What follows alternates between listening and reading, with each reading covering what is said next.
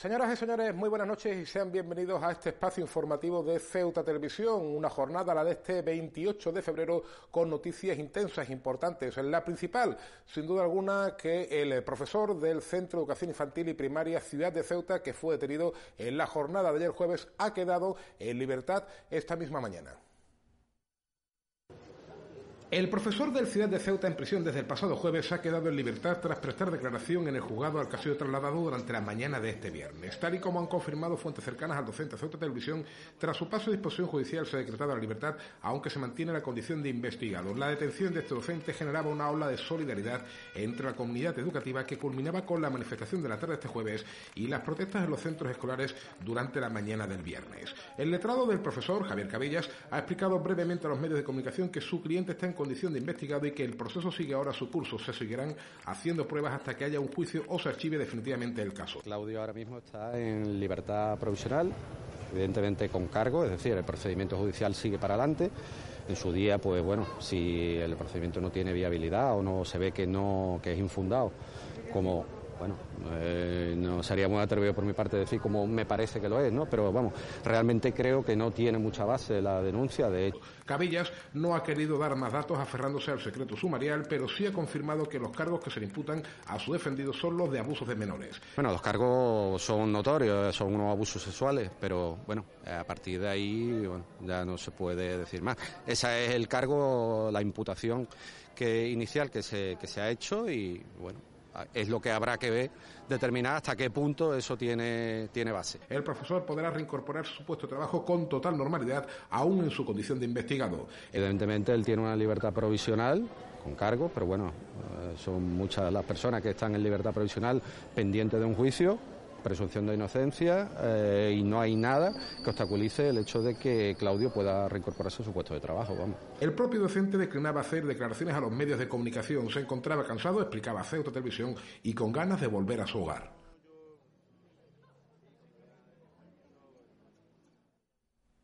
Esto ocurría apenas un par de horas después de que la delegada del Gobierno, Salvador Mateos, y el director provincial del Ministerio de Educación y Formación Profesional, Javier Martínez Alonso, comparecieran en la delegación del Gobierno para, entre otras cosas, mostrar su apoyo a toda la comunidad educativa e insistir en que la Policía Nacional está cumpliendo estrictamente los protocolos en estos casos. La delegada del Gobierno y el director provincial de Educación han comparecido por segunda vez en una semana ante un presunto caso de abusos sexuales. Una comparecencia que se produce después de recibir a los familiares de los dos detenidos durante este jueves y en la que Salvador Mateos ha querido lanzar un mensaje de confianza en las instituciones. Quiero trasladar, repito, un mensaje de tranquilidad a toda la sociedad ceutí y especialmente a toda la comunidad educativa. Insisto en una idea Contamos con los medios y sistemas de detección y actuación necesarios, así como los recursos necesarios para actuar. La delegada de Gobierno ha aprovechado además su comparecencia para lanzar un mensaje de apoyo a toda la comunidad educativa e instarles a que estén tranquilos, especialmente en el caso de las madres y padres del Colegio Ciudad de Ceuta y de sus docentes. Me dirijo a las madres y padres del Colegio Público Ciudad de Ceuta, así como a todo el personal docente. Estamos con vosotros. Quiero trasladaros un mensaje de confianza, apoyo y cariño en mi nombre, en el del director provincial de Educación y en toda la sociedad ceutí. En cualquier caso, Salvador Mateos ha explicado que la Policía Nacional está cumpliendo estrictamente con los protocolos establecidos en estos casos. La policía está siguiendo estrictamente los protocolos que deben seguirse en estos casos. El director provincial de Educación, por su parte, ha explicado que el protocolo a seguir es el mismo que en el caso anterior y que ya se ha elevado informe a la subsecretaría de Estado, que es quien determinará las medidas a tomar tal y como sucediera en el caso anterior. Además, Javier Martínez ha insistido en que lo primero que se pone sobre la mesa es la presunción de inocencia. Primera cuestión. Ponemos encima de la mesa, por encima de todo, la presunción de inocencia. Por lo tanto, eh, nosotros creemos que eso es un, derecho que todos los ciudadanos tenemos y todos los maestros y maestras y todos los profesores y profesoras lo tienen y se lo debemos dar. La mañana comenzaba con una concentración de los profesores del Centro de Educación Infantil y Primaria Ciudad de Ceuta en las puertas del centro educativo. Uno de los docentes, Germán Fernández, leía un comunicado en el que lamentaba la situación en la que se encuentra el eh, profesorado, además del compañero detenido. Señalaban que iban a atender a los niños pero sin dar clase en esta jornada. La imagen del Ciudad de Ceuta podría ser la misma de cualquier día a la misma hora. Padres y niños despidiéndose a la puerta del centro, los profesores saliendo a recogerlos, etcétera. Pero en esta ocasión la entrada era absolutamente diferente. Todo el cuerpo docente se ha concentrado minutos antes del inicio de las clases, formando una cadena humana sin poder contener las lágrimas en defensa de un compañero en cuya inocencia creen a pie juntillas. Algunos padres se sumaban en silencio a la concentración. Tras la misma, Germán Fernández, profesor del centro, leía un comunicado en el que agradecían la solidaridad del pueblo de Ceuta y lamentaban que un buen profesor con 15 años de experiencia haya dormido esta noche en el calabozo docente intachable, excelente profesional y, y una magnífica persona, con más de 15 años de experiencia, se encuentra en una situación que nos podría tocar a cualquiera.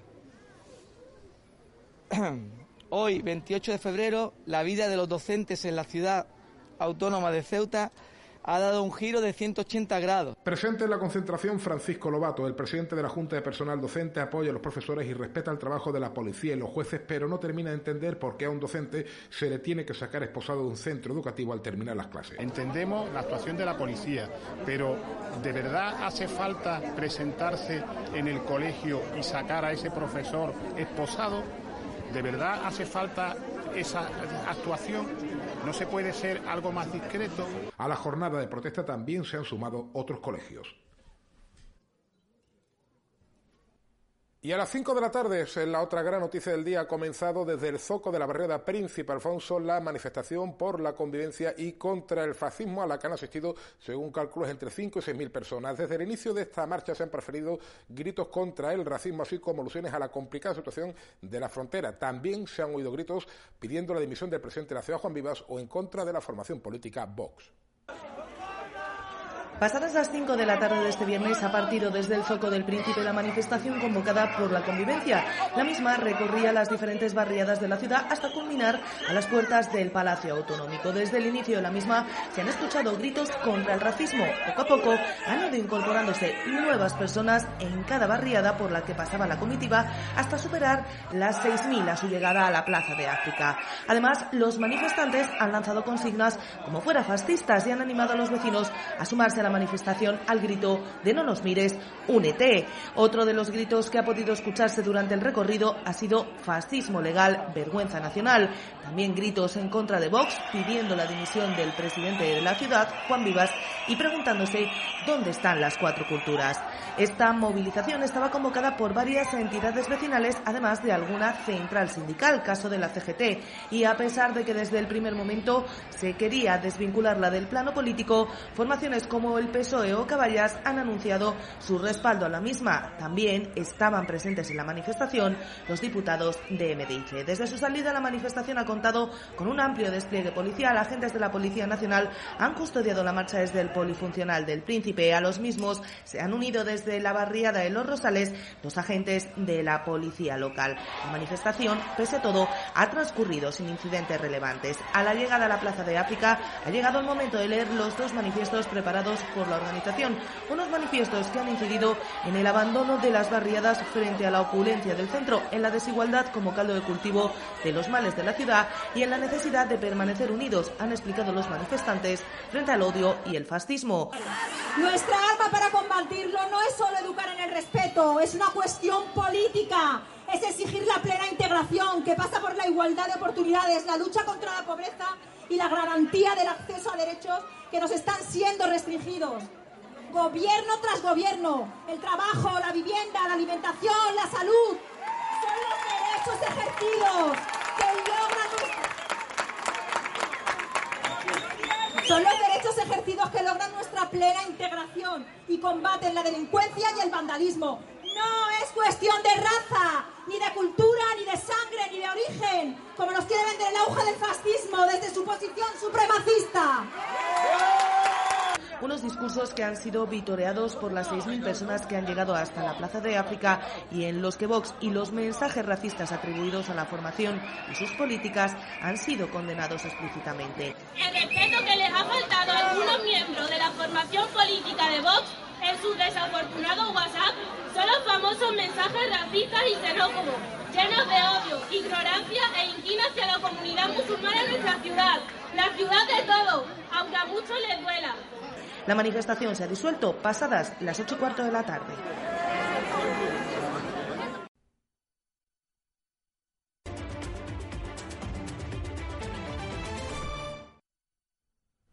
Y a todo esto, hoy ha habido pleno, pleno de interpelaciones en el que hemos conocido otras cosas que la clínica de radioterapia está un poco más lejos de ser una realidad. Al menos eso es lo que se deduce de las palabras del consejero de Sanidad y del presidente de la ciudad que señalan a las dudas de la empresa Genesis Care de instalarse en la ciudad.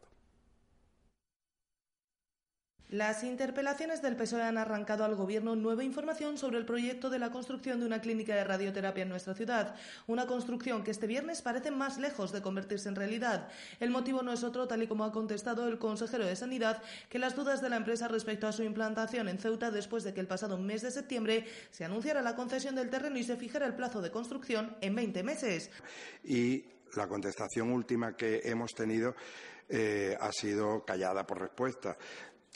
Al final, hace un par de días, dos o tres días, hemos conseguido hablar eh, con el gerente y lo único que nos ha dicho es que ellos, de momento, todavía están pensándose si van a invertir o no van a invertir aquí la, la construcción de un nuevo centro de radioterapia. Ante esta situación, el presidente de la ciudad ha señalado que se está esperando al mes de marzo y que, de no iniciarse las actuaciones, se pondrá en contacto con Ingesa para que sea quien construya esta clínica con las mismas condiciones de cesión que a la empresa Genesis Care. Si la multinacional en este mes de marzo no da una contestación definitiva, nosotros le plantearemos a la Ingesa que sea la Ingesa quien construya la clínica radioterapia manteniendo la ciudad el mismo compromiso. Durante la mañana el PSOE ha interpelado sobre otras cuestiones, como la fase en que se encuentra la elaboración del pliego de condiciones del servicio de autobuses, un pliego que el Gobierno ha asegurado que estará en el plazo de un mes y que contemplará las líneas reivindicadas por los grupos de la oposición, como la de Cortijo Moreno. Los socialistas han interpelado además por los protocolos para la retirada de amianto en las distintas barriadas de la ciudad. Por su parte, Vox ha interpelado al Gobierno por las actividades del proyecto de intervención comunitaria intercultural ICI de la Caixa de Cruz Roja ante la participación de la que considera como entidades dañinas para Ceuta, entidades como ELIN o Mujeres Progresistas a las que ya logró dejar sin subvención en los presupuestos de la ciudad y a las que ahora quiere eliminar también de este proyecto de intervención sociocomunitaria. El portavoz de Vox, Carlos Verdejo, ha interpelado al Gobierno en la mañana de este viernes por las actividades del proyecto ICI que se desarrolla con la colaboración de la Caixa y Ciudad Autónoma por parte de Cruz Roja. Lo ha hecho, ha explicado, después de detectar la presencia en sus actividades de algunas asociaciones que, bajo su punto de vista, son dañinas para Ceuta. Nos preocupa que un proyecto como el ICI, que recibe más de 30.000 euros de subvención por parte de la ciudad, esté influenciado por asociaciones u organizaciones que consideramos dañinas para Ceuta. Estas asociaciones no son otras que LIN, que trabaja con inmigrantes o mujeres progresistas, a las que desde este grupo ya se lograba retirar la subvención en la aprobación del presupuesto general de la ciudad. Verdejo ha mostrado además su malestar porque inmigrantes, adultos y menores participen en las actividades lúdicas que inciden en su integración, señalando que las subvenciones deben ser para los españoles. En Vox defendemos que los recursos públicos se deben invertir en españoles. No ha sido la última vez que Vox ha interpelado por cuestiones relacionadas con inmigrantes, ya que se ha referido también a los asentamientos ilegales que se han detectado en las inmediaciones del CETI. El diputado Francisco José Ruiz ha señalado que estos asentamientos están ocasionando alteraciones del orden, riñas o incendios, algo que consideran que los ciudadanos no tienen por qué soportar. Tan solo dando un paseo se puede ver perfectamente desde restos de materiales de obra, basura, restos de fogatas, incluso algún que otro sofá en la zona. A esto hay que sumar aquellas situaciones en las que, como hemos mencionado anteriormente, las personas inmigrantes abandonan el CETI para vivir en el monte, provocando escenas de este tipo y la consiguiente preocupación de los amantes de la naturaleza que no desean ver sus montes convertidos en auténticos vertederos. Este grupo ha interpelado además por la implantación del sistema Safe City a la vista de que muchos de sus elementos aún no han sido puestos en marcha y por la implantación de una rotación low cost diaria de las navieras que operan en el estrecho, una posibilidad sobre la que diferentes organismos se han pronunciado en contra, pero que tal y como ha explicado el consejero de Economía y Hacienda, volverá a intentarse.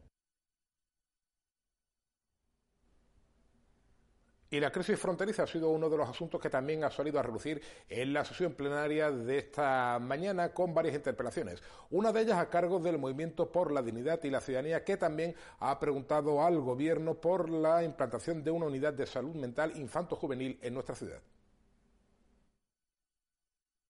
¿Puede usted garantizarnos que estas medidas, estas 140 medidas estilo Roosevelt, pueden mañana aplicarse?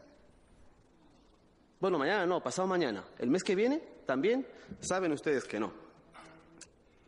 El Gobierno de la ciudad tiene claro que está aquí para defender a Ceuta. Y al respecto creo que claridad no le está faltando. Evidentemente teníamos que tener un Gobierno de la Nación constituido porque, claro, como usted bien ha dicho, es un problema de la frontera. Y como usted bien sabe, mm, vamos, usted nos considera ayuntamiento ayuntamiento común. Eh, imagínese un ayuntamiento con competencias en la frontera. Pero es que ni siquiera, aunque fuéramos la comunidad autónoma con más prerrogativas y facultades de España, tendría competencias en la frontera. Y tal y como ha sucedido con el MDC, Caballas también ha interpelado al Gobierno por la situación de la frontera y por las medidas tomadas ante las acciones emprendidas por Marruecos. Una intervención en la que los localistas han exigido que haya un acuerdo con Melilla antes de hablar, por ejemplo, de excepcionalidad al Tratado Schengen y han recordado todas las acciones que se podrían haber emprendido a su juicio en los últimos años, como por ejemplo convertir a Ceuta en una figura parecida a una región ultraperiférica. Porque claro, está muy bien el más España, el más Europa, pero ¿y el tiempo que hemos perdido? ¿Quién es el responsable? ¿Quién es el responsable? No quiero ya decirle, porque nos han tildado prácticamente de majaderos cuando hablábamos aquí, por ejemplo, ya no de la Unión Aduanera. Ya no, ¿Usted se acuerda aquí los debates que teníamos hace casi 20 años de por qué Ceuta no podía tener una equiparación o una catalogación equiparable a la región ultraperiférica por parte de la Unión Europea? ¿Usted recuerda aquí cuando algunos majaderos defendíamos que si Canarias tenía el Poseicán, Ceuta podía tener su propio plan? Y ustedes decían, ustedes que gobernaban la nación, ustedes que gobernaban la nación, están planteando cosas que son ridículas, ustedes no saben lo que dicen. Ahora ya hemos vuelto al más Europa.